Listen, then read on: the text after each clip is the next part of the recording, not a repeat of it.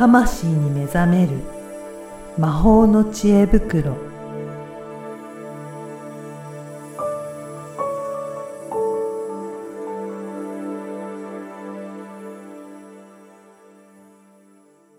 こんにちは、小ラボの岡田です。こんにちは。リアルスピリチュアリスト橋本由美です。ゆみさん、今回もよろしくお願いします。よろしくお願いします。はい。前回も、えーお話しいただきましたが、本当クラウドファンディングも盛り上がってるので、ね、うんそういったところも、ね、お話しいただきましたけど、やっぱりいろんな方からの応援いただけるのがすごく嬉しいですよね。いや、本当嬉しいですよ。全然ね、本当に、私、一人ぽっちでやってきたんで、いろいろなこと。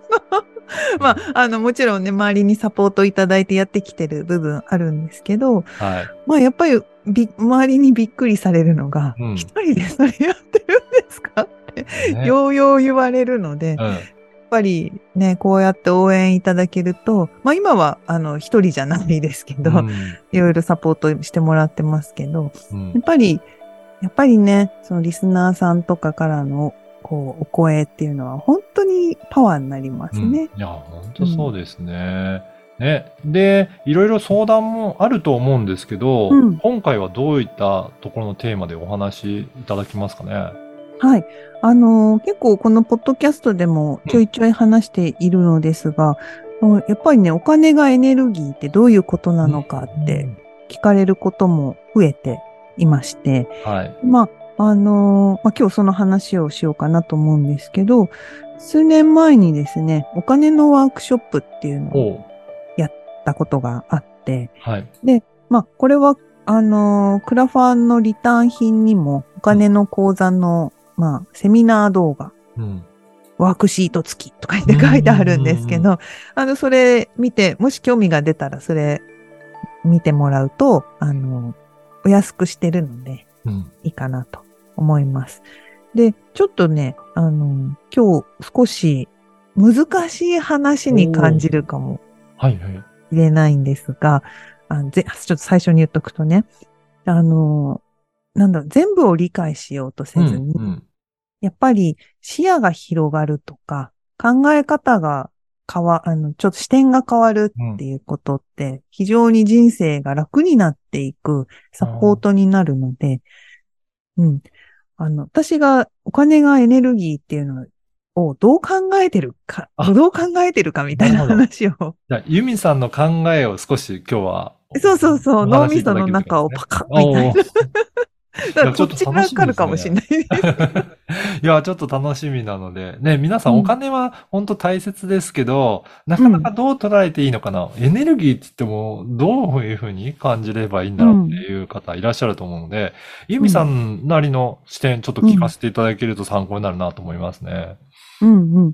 で、これからね、お金っていうのも概念が変わって、簡単に言えばお金がなくなるとも言えるし、うん。まあ、形が変わるだけなんでね。うん。うん。まあ、ちょっとその話で、うんえっ、と、大きな話は二つ話そうかなと思ってます。で、お金はエネルギーっていう、まず言葉って、お金って具体じゃないですか。うん。そうですエね。ネルギーって抽象じゃないね、ですか。そうですね。だから具体から抽象になると、うん人は、ん？ってなると思うんですよ。大概抽象的なものが具体にされると腑に落ちうん。るんだけど、なるほど。はい。具体なものが抽象になった途端に、うんお金はエネルギー、お金はわかるけどエネルギー？はてな。うんっ。ていうのがまずみんなに起こってることじゃないかと。はい。で、その具体っていう部分と抽象っていう部分でちょっと話そうかなって思っていて、まあ一つ目の具体は、えっと、これがワークショップ、あの、お金のワークショップでも話しているんですが、お金イコール水で捉えてください。水として捉える。はい。水と思う、えっと。うんで、そうすると、お水って固体、液体、気体ってありますよね。形が変わる。まあうん、あの、まだねお、お水ってその不思議な物体で、物質で、うんあの、解明がされていないというぐらい、まあ、不思議存在なんですけど、うん。まあ、あの、その固体をコインと思ってほしいんですね。あーね、氷の状態っていうことですね。水で言うと。そうそうそうそううんだから持てるし、本当に、はい。かあの、ねアルミニウムが1円ってなんかね、うん金、金だったら、うん。なんか今ね、すごい高いじゃん。ねみたいな。はい。なんか、なんかそういう、なんか価値としてもわかりやすはいい。はい。物質。で、液体になったら、これがまあお札と思ってください。お紙のね。まああれはい数字なんだけど、ー。うん。あの、物としての価値はコインにしかなくて、あの紙幣っていうのは、うん、か、かさ、かされてる数字だから、か、紙に書いてるだけっていう、そうそう、銀行的にはね、うんうん。課されている立場なので、うん。まあまあ、そういうところも、こう、あの、講座では話してるので、まあそこはちょっと割愛し、はい。えー期待っていうのは、えっ、と、仮想通貨とか、そういうものをイメージしてくださいね。、水蒸気の状態で、なんーっとね、うん目に見えないような感じだったりもしますけど、そう。仮想通だからこ貨のイメージなんだ。ううん。それこそ数字？うん期待数字、えーそ仮想通貨で、えーそれをでも、コインに変えることもできるじゃなういですか。んうん。確かにそう紙です、ね。幣に変えることもできる。はいだからお水のようにお金っていう概念をいろんな形にすることができるよねっていう。なるほど。うん。で、まあ、えっ、と、液体と気体のお札と仮想、まあ、仮想通貨を代表で言いますけど、まあ、これって数字で流れるうん。し、うん。数字が増えれば増える。うん。うん。うんなんか所有とはちょっと違ううん。感じですよね。うん。うん。で、あのーあーなんだろう。エネルギーっていう話は後でちょっとするんですけど、はい。こう、歴史の中の、まあ、近代だけど、エネルギー革命っていうのが、第一エネルギー革命、第二エネルギー革命とかあるじゃないですか。はい。はい。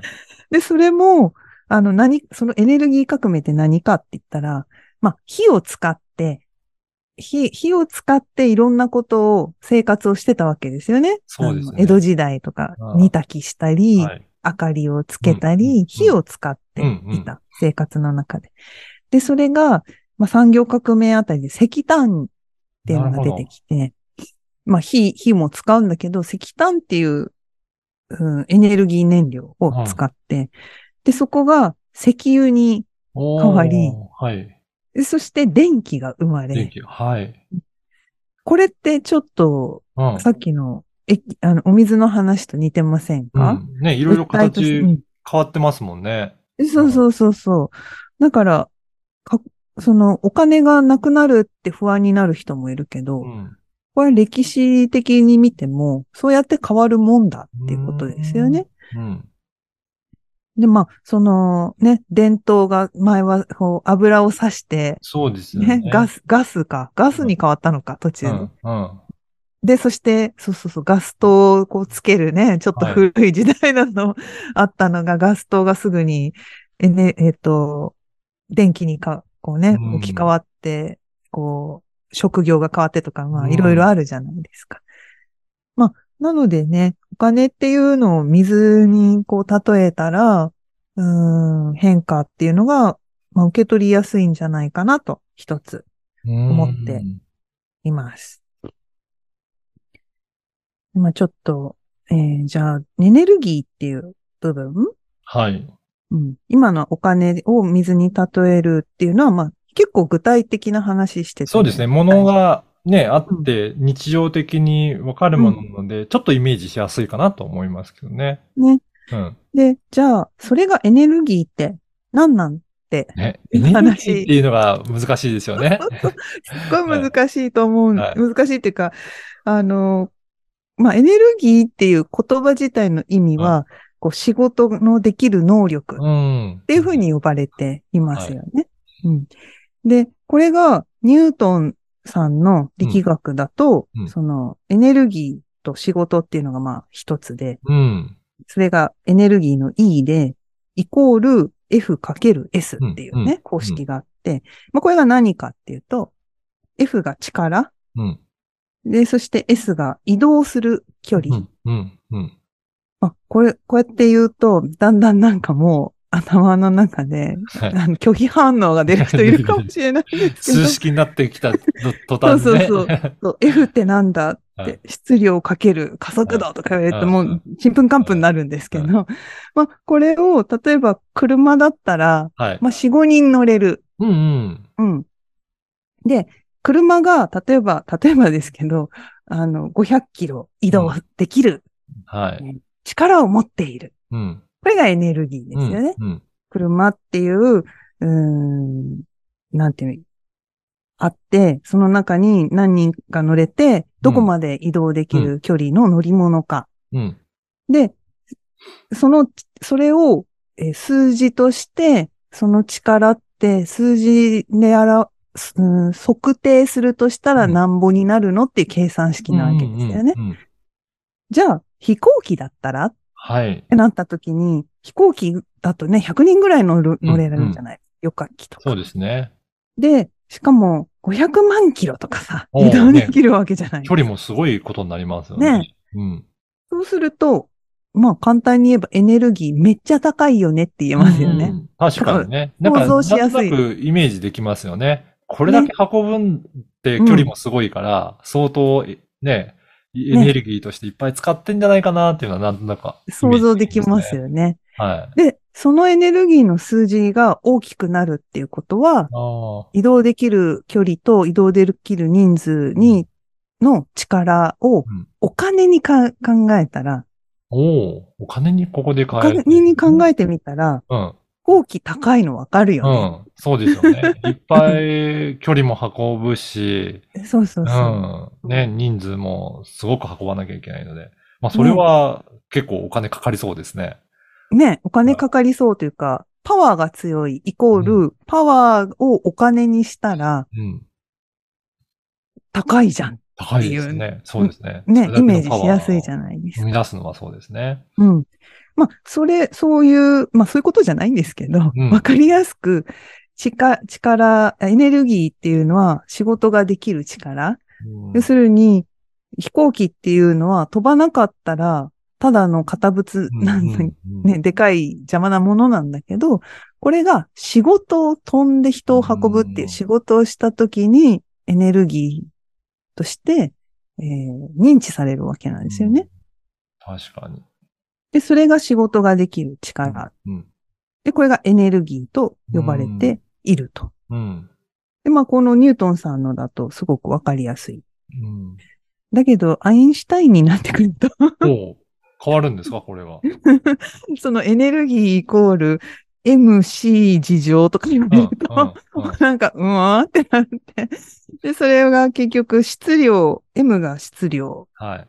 この質量っていうのが、えっと、重力が関係ないその物質が持ってる重さっていうことなので、で、その重さに光、C っていうのが光の速度を事情する。もうなんか、もう頭が飛んじゃう。意味わかんねえみたいになるわけなんですけど、あのー光っていうのは不変であると。うん光の速度は不変であって、で、そこに質量をかけるから、質量が大きくなればエネルギーが大きくなるっていう、んんまあ、式なんですよね。はい。まあ、ここで数字とかを入れると、なんか数字に拒否反応が出る人がいるかもしれないんですけど、まあ、数字をっていうのは、測るっていう能力っていうかね、測るっていう記号であり、えー言語でもあるので、あのー数字が大きくなったらエネルギーが大きい。単純にそれで思うといいと思うんです。うんうんいっぱい働かせられる。うんうんお金も、例えば、うん、1000円の働きと1万円の働きってかける力が変わる。働ける能力が変わる。うん1000円で移動できる距離と1万円で移動できる距離が違う。っていう考え方ですね。で、ここで、えっと、私がその、なんていうのかな。うん、こういうのを考えたときに、うん、別に数字で計算することとかはあんま興味がないんですよ。はい。でも面白いなって思ったのが、ニュートンっっていう人が科学より自然哲学者だって自分自身を持ってたらしいんです。はい。で、あの、まあ、科学を発展した人っていうふうにね、言われていますけど、ニュートン自身は、なんで物が落ちるんだろうとか、うんうんうん。なんで転がってくんだろうとか、なんか自然に起こってることを、なんでって思ってそこに、なんか自然っていうのはある種の法則が働いているんではないか。うんうん。そしてその法則は何が起きているのかっていうのを、えっ、と、感覚値ではなく、測るっていう数字を使って、えー行ったっていうのが、これすごいなと思って。なるほど。うん。で、すごいなって思いつつも、結局、いろいろ科学とか物理とかがどんどんスピリチュアルな方向、あるいはスピリチュアルな人たちがそこに惹かれていく方向っていうのは、実際中心というか根源にあるのは、自然ってなんでこうなってんの？っ。ていう疑問だったり、で、そこを知りたいという探求心、欲求だったりすると私は捉えていて、うんなので、なんかその、なんだろう、お金はエネルギーだから思えば叶うんだよ。いや、そうなんですよ。けど、なんかそれがふわっとして嫌だうん、ってなった時に、こういうことを、お金ってなんだろうって考えた時に、えーエネルギーってなんだろうっていうふうに考えた時に、まあこういう情報に出会い、うんそして自分の中で、あそうかと。数字が大きくなるとエネルギーが大きくなる。お金が増えるっていうことはエネルギー、やれることがうん単純に増える。そういうことかと。で、あの、エネルギーがおっていうのをこう調べていくと質量とか、うん重さ、うんその物質の重さとか、で力とか、うん。距離とか、時間とか出てくるわけですよ。うん。光のね、時間とか、ありました移動できる距離、加速の加速度とか出てくる。あ、この捉え方ってすごい西洋的だなと思って。うん。その英語も、あの、過去形になると丁寧になる。うん。っていうのは、相手との距離を広げるっていうニュアンスがあるわけなんですよね。いや、で、それって距離っていう感覚ってあんまり、なんか日本とかには、な、ないっていうかうん。なくはないけど、うん。やっぱりその生活スタイルで、うん、石造りの家にいた人たちとうん。木造で鍵かけずに生きてた人たち、うん人との距離感があまりない人と、こう、子っていうのをだ、なんか、しっかりある西洋のスタイルと、まあ、そういうのもあるんだなとか言って話がどんどん頭の中に広がるんですけど、なるほどまあ、なんかね、結局、なんだろう、これで別に賢い何かをしたいわけでは全くなくって、はい。こういうことを考えたときに、じゃあ自分とお金の関係ってどうなんだろううん。っていうふうに考えると、考えるといいかなと私は思っていて、うん私自身はそうやって考えていて、でまあそうすると、えーエネルギーっていうのは使わないとうん。エネルギーっていう価値がないじゃん。うん。うん。なんかね、いくらこう、筋トレして美しいボディを作っても、見てもらわなかったら、うんなんか自己、自己満かもしれないけど、はい。なんか見てもらうっていうこととか、あとその筋肉を使って、なんかを働く、うん。肉体労働でもいいし、何かその働きかけをする、見せるも働きかけじゃないですか。やっぱそういう何かを発揮する、発信するでもいいけど、そういうことが真の価値なんじゃないかなっていう思う。うん。で、あと、水って風に考えると、水は流れてないとよどむし、はい。うん、溜まりすぎても、器が耐えられなかったうんら器が壊れるし、で、これっていうのは祖母が昔から言ってたのが、自分の器に合わない金額を持つと、病気して使うことになる。なるほど。自分にふさわしいお金を、があればいいとそれ以上持つと、うん、なんか、その、出せばいいけど、出さずに貯めておくと、体を壊すとか、なんか事件が起きるとかで出さざるを得なくなるよっていうのをよく言われてたんですよね。はい。それってまあなんか迷信っぽく聞こえてたけど、こうやって考えるようになったら、あまさにそういうことだったんだな。なんて理にかなってるんだ。確かに。い。や、今日のお話を聞いて、そうやってやっぱりいろいろなんか考えてみて、あ、うんこういった要素があるんだなとか、こういったところでやっぱり大きくなるとエネルギーも高くなるなとか、なんかこのあたりを少しでもいいので参考にしながら、頭の中で考えていくと少しずつその感覚っていうのが、なんか身についていくのかなっていう気もしますね。そうなんです、そうなんです。そうすると、私が時々錬金の話とかするんうですけど、んうん土の精霊を解放すると金が出てくる。要するに金が来るっていう話。でも、これだけ聞くと、うんみんな、ちんぷんかんぷんってなるんですけど、これも理屈があって、土の中に、まあ、それは五行の話になってくるんですけど、金って土の中にうんあって、で、金は水を呼ぶんですよね。うんうんこれ五行の話でね。で、そういう長、自然の法則っていうのは、うん西洋、東洋に限らず、いろんな言われ方をしていて、で、あそうか、じゃあ金、金があったら水呼ぶんだ。じゃあ金の何かを持とうとか、なんか東にこういう置物をとか、そういうこっちゃなくて。てか結局そういうところにつながるんだな。あでも、そこをもうちょっと深めると土って何？土はまあ地球そのものですわね。ってなると、地球って体なんですよ。ー私たちうんうんで、私がよくそのお金のワークショップでも言ってたのが、こう、えっ、と、筋肉の筋力。筋肉は、の筋はお金の筋だ。筋トレしてるとお金が入るみたいな話をしていたんですよね。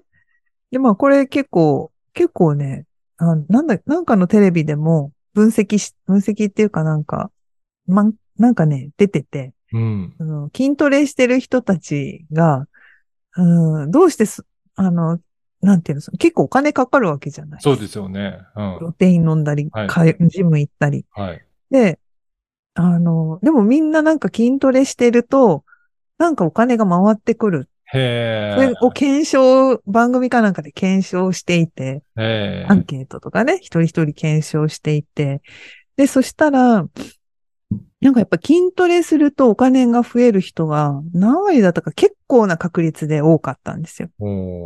で、ね。それが何かなっていうのを私は考えてたときに、まあ、そのエネルギー、体のエネルギーとかからも説明ができるんだけど、ちょっとそれ話すとまた長くなるんで、それは脇に置いて、もう一個ね、あの、彼らはすっごい自分の体を愛してるんですうよ。その、で、お互いに、うんはあ、なんか、何々さんの上腕二頭筋はすっごい切れてますね、とか言って、お互い必ず褒め合うっていう。そういう関係性があるんですね。そうそう。わ、ここの筋肉こうやって鍛えてるんですね。すごいキレッキレですね。みたいな。なお互いにね、なんか、その、なん、いい面を褒め合って、で、あ、ここいいでしょうこうやって鍛えてるんですよ、みたいなのを、なんか、シェアし合ってるんですよ。。結局やっぱりそういう自己肯定感っていうふうに簡単に言えば言えるんですけど、なんかその好きなこと、要するに体のこととか、うん、自分でめでて鍛えて、で、そうしてると結局、あの、クラウドファンディングの話でもしたんですけど、何何かえ自分の発信が循環し誰かに伝わっうて、んで、誰かの何かが自分の栄養になって、で、そういう循環がうん。起きる。で、それがお金という形になりやすい世の中になっていて、うん。今まではそれがね、感謝とかなんとかだったのが、なんかそれがお金になりやすい、えーフィーフィールドに入ってきているっていうのもあってですね、今日この話をしようかなと思ったんですけどね。実はあれですよね。クラウドファンディングのリターン品にも、今度、あれですかね、お金の口座のお話もあったりとかするんですかね。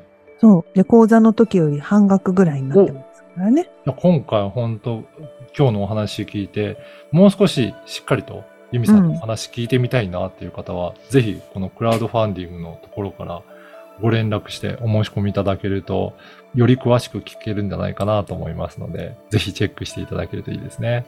そうですね。ワークシートとかもついてくるので、はい。あの、それを一緒にワークすると、うん実際ね、この間、受講生からも、えっ、と、やっぱりね、お金のその回し方が変わった。循環の仕方が変わった。